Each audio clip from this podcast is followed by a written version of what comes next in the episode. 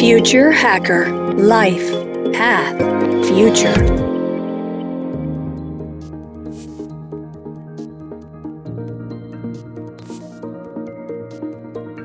Olá pessoal, bem-vindos de volta. Aqui é o Future Hacker, um papo com o Vini Gomes.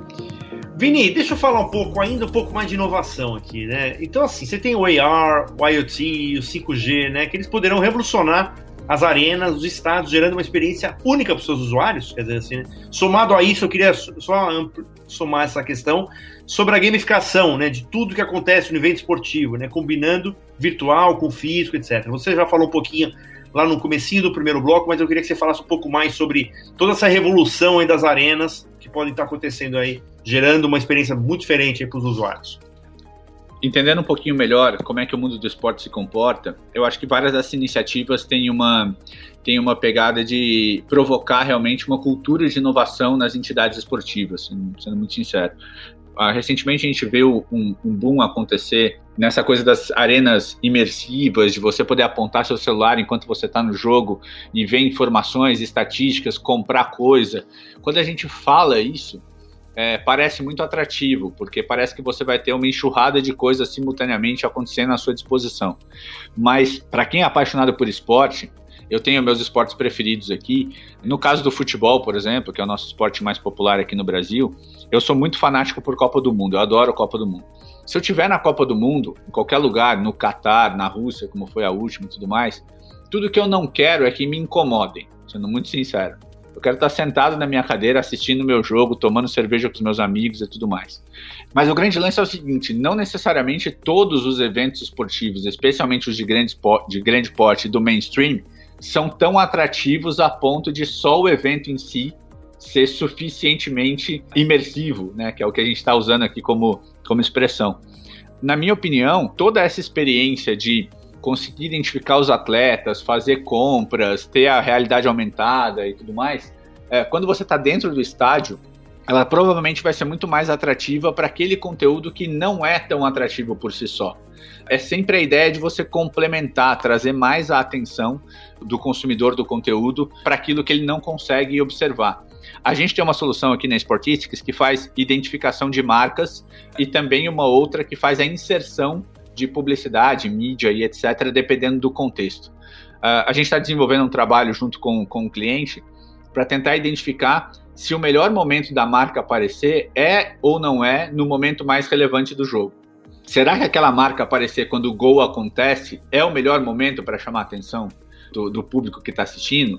A percepção desses caras é que não é. Quando o gol está acontecendo, a tua atenção está 100% voltada ao gol quando aquele super ace acontece, sua atenção está 100% focada no ace. É, eu acho que a gente está passando por um processo de aprendizado muito natural quando você tem desenvolvimento social, né, desenvolvimento antropológico, que é dar uma exagerada um pouco nas coisas primeiro, para depois encontrar qual é o ponto de acomodação. Com certeza, o futebol do meu afilhado no, no, no, no clube onde ele joga é, vai ser muito mais atrativo se eu puder apontar o celular para ele, apertar um botão, aparecer as estatísticas é um jogo do moleque de 9, 10 anos de idade. Final da Copa do Mundo, Brasil e Itália, num estádio lotado, esquece, não quero nem pegar no meu celular. É, eu acho que a combinação de todas essas possibilidades é o que vai trazer uma nova experiência de consumo para o conteúdo. Agora, do outro lado, quando você está sentado na sua cadeira, no seu sofá, com a pipoquinha assistindo a TV, isso sim precisa ter uma atualização na experiência de consumo, sem dúvida nenhuma. Eu acho que a gente tem alguns exemplos muito interessantes do que já está rolando. A Copa do Nordeste fez um trabalho espetacular esse ano, em momentos em que o jogo era transmitido de forma absolutamente tradicional no SBT do Nordeste ou na, no canal do pay-per-view do Nordeste FC, mas tinha uma transmissão no, no, no, no TikTok com uma pegada completamente diferente. E o objetivo era entender qual era a interlocução que estava acontecendo naquele, naquele momento e o meme era mais importante do que estava acontecendo no jogo. O, o mascote do, do, do, da Copa do Nordeste, que é o Zé Cabrito, aparecendo lá zoando alguém, era mais relevante do que estava acontecendo no jogo. Então, para aquele público, você tinha um nível de atratividade ao conteúdo que tinha menos a ver com o jogo em si. Então, eu acho que a tecnologia embarcada nas soluções que hoje o esporte pode trazer é, para essa experiência de consumo de conteúdo, ela vai mais uma vez complementar as carências que a qualidade do conteúdo esportivo eventualmente pode trazer. Assistir um jogo da segunda, terceira, quarta divisão de um campeonato, talvez com uma experiência mais imersiva em dados, em publicidade, em um cenário, né? A gente tem um outro produto que a gente está terminando de desenvolver que modifica o cenário em volta da quadra, do campo e etc. Então, aquela experiência feia de você assistir um jogo da terceira divisão do campeonato alagoano, de uma arquibancada suja e, e caindo aos pedaços, você poder trazer uma roupa diferente para aquele lugar, torna o conteúdo mais atrativo, torna o conteúdo mais, mais bacana. Eu acho que a gente vai aprender um pouco melhor essas coisas. Eu acho que os exemplos que a Bundesliga, por exemplo, tem trazido é, dessa experiência imersiva de uso do celular e compra de coisas e etc. durante o jogo, acho que ela vai se perder um pouco no tempo, porque quem vai no estádio, é, em grande parte, é o fanático por assistir o jogo, né?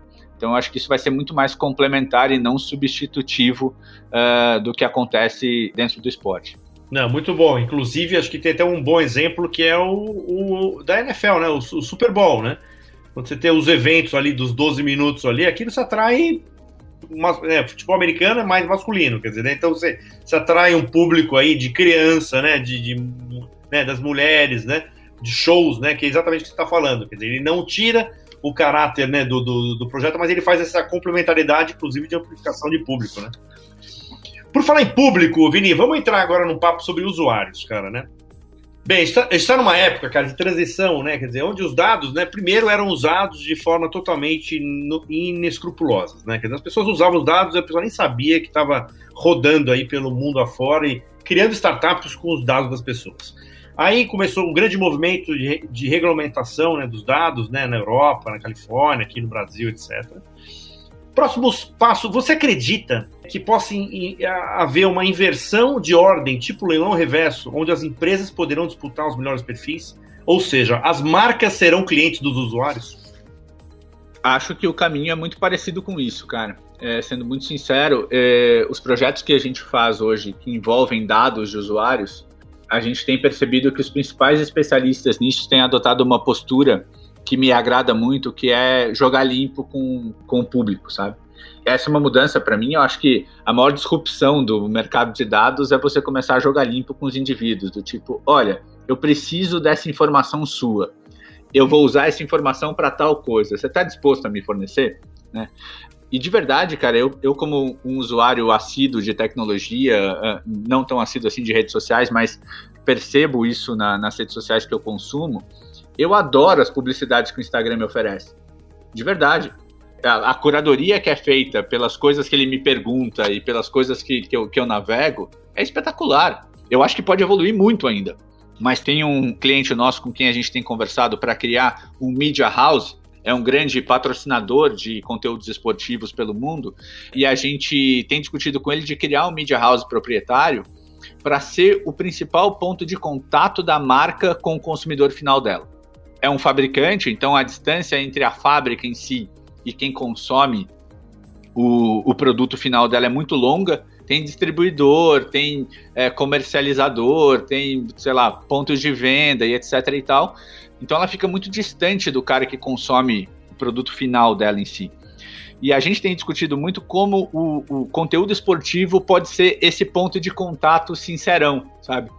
Fazer uma pesquisa e dizer para o cara, olha, estou fazendo essa pesquisa porque eu quero melhorar a experiência de consumo naquele produto tal.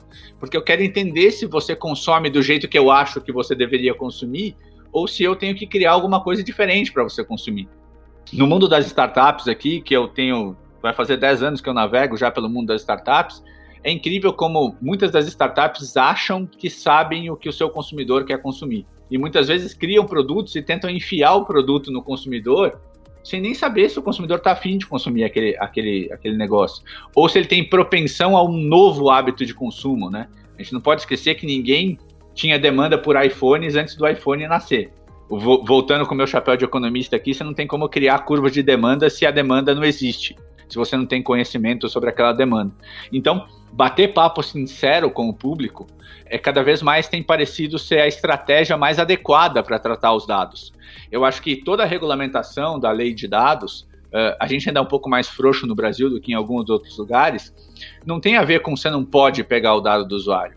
Tem a ver com a forma como você pega, a forma como você organiza, a proteção daqueles dados que eventualmente são sensíveis e principalmente você ser honesto e sincero com para que que você vai usar aqueles dados. O papo de que o dado é o novo petróleo e tal e etc é balela, cara. Porque primeiro que o dado em si não serve para nada.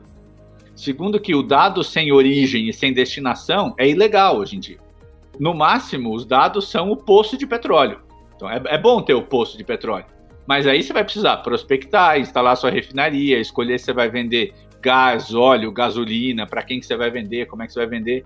Esse aspecto da relação, principalmente das marcas com o usuário final, tem agora novos caminhos a serem explorados. Vou usar novamente o exemplo da Budweiser comprando os direitos de transmissão da NBA.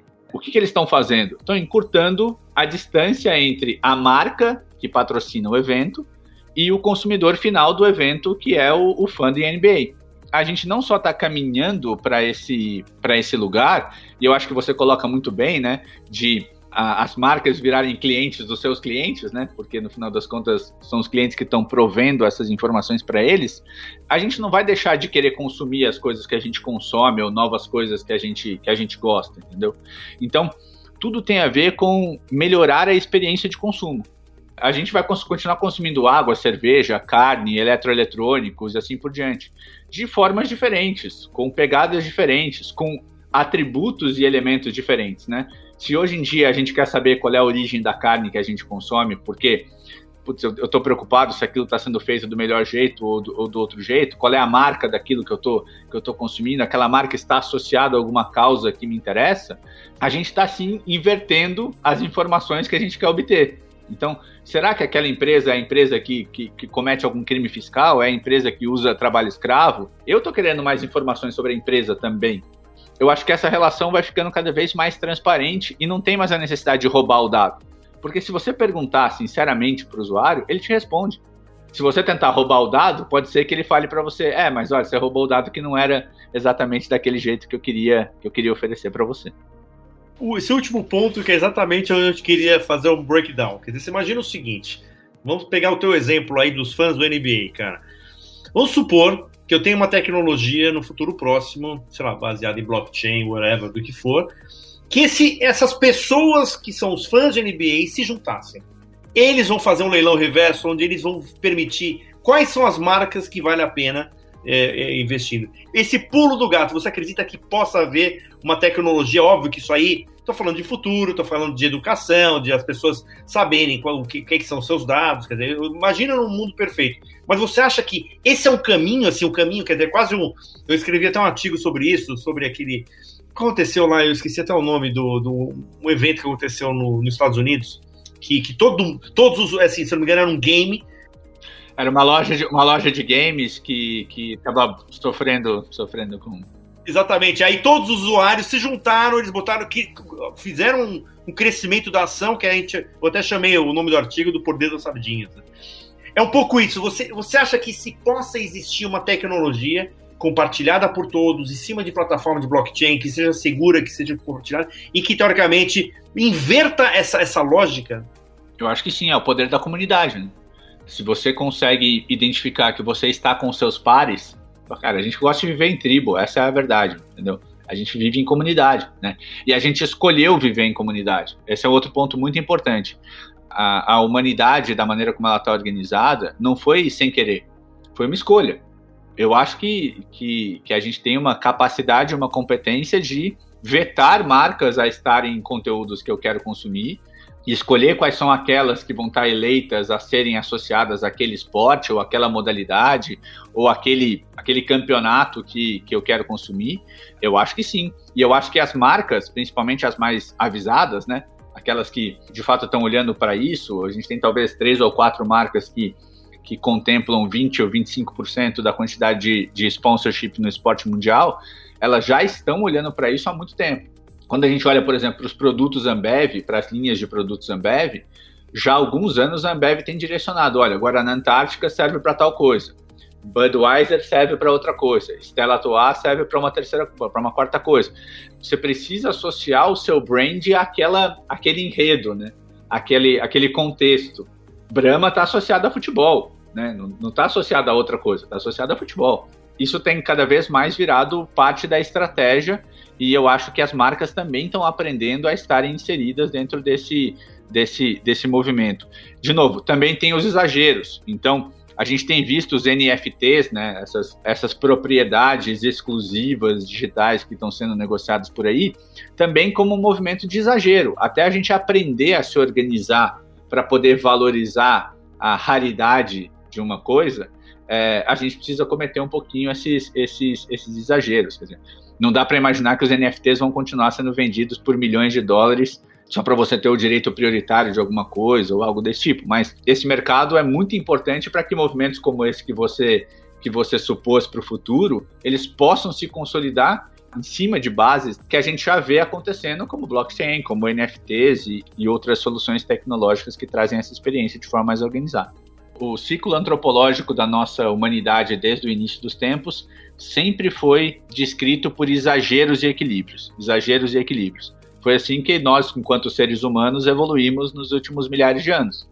Na tecnologia não é diferente, no esporte não é diferente, na mídia não é diferente. Precisa ter um pouco de exagero até a acomodação acontecer. Né? Às vezes os exageros são muito exagerados, morre gente para burro, guerras e etc. É, vamos torcer para que os exageros dentro do nosso segmento não, não prejudiquem ninguém, só faça a gente ser melhor no futuro. Muito bom. Vini, queria agradecer muito, cara, a sua presença. Foi um papo ótimo aí, cara. Um craque aí, né, de dados, de esporte, tudo junto, misturado, com, com né, trazendo antropologia, sociologia, tudo junto. É muito legal essa, essa bagunça toda. É minha praia também. Eu gosto um pouco dessas misturas, desse blended, né? De mistura de, de, de, de, dado, dado com comportamento humano e a gente faz essa mistura. Eu queria que você deixasse aqui as suas considerações finais e, as portas são abertas aqui para você quando quiser voltar. Obrigado, André. Mais uma vez, é importante falar sobre, sobre o que está acontecendo e, e, sobre o futuro. A gente é muito fã de inovação aqui na, na, na Sportistic e lembrar que inovação não tem nada a ver com tecnologia, não tem nada a ver com novidade, que são coisas que você não sabia que existia, mas existem.